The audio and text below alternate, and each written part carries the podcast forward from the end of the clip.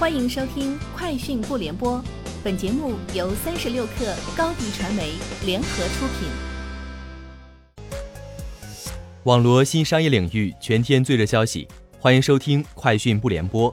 今天是二零二零年六月十一号。据抖音方面介绍，今日央视新闻、抖音联合包括北京大学、清华大学、武汉大学在内的百所大学发起云端毕业季活动。同时，抖音首次发布的平台大学生数据显示，目前全国约有三千万大学生。截至六月九号，基于抖音站内数据统计，抖音在校大学生用户数超两千三百万，是覆盖大学生人数数量最多的平台。知情人士称，阿里巴巴集团、字节跳动公司正扩大他们在香港的足迹，已在近几个月签署租约，增加香港的办公空间。字节跳动正在寻找下一个全球热门产品，以复制他们通过抖音海外版 TikTok 在线上娱乐领域取得的成功。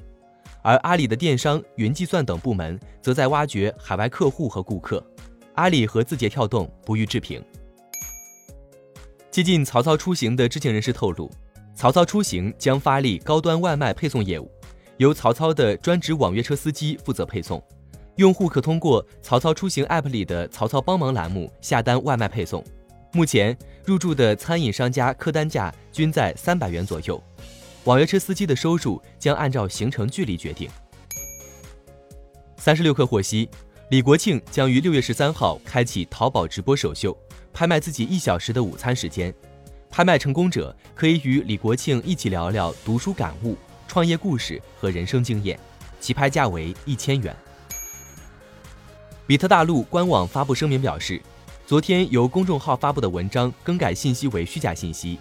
北京比特大陆并未更换公章，公司将会尽快恢复公众号正常状态，删除该账号发布的虚假信，并就公众号和公章一事继续严肃追究一切法律责任。六月十号，比特大陆科技微信公众号发布了一则公章更改的信息。据支付宝方面介绍，六月十一号。支付宝最新数据显示，包括神州租车、悟空租车等在内的汽车租赁行业前十的公司，均已全部加入支付宝数字租赁小程序。目前，国内的汽车租赁市场已有超过百分之七十五的交易通过支付宝数字生活平台完成，其中七成以上使用了信用免押服务。据媒体报道，多位接近交易的人士证实，腾讯正推动斗鱼、虎牙合并。但具体细节未定。虎牙内部人士称，合并事宜最快可能今年底、明年初进行。在这之前，虎牙还将迎来新高层和新的战略目标。针对此事，斗鱼对三十六氪回复称，对此不知情，不予置评。虎牙称不予置评。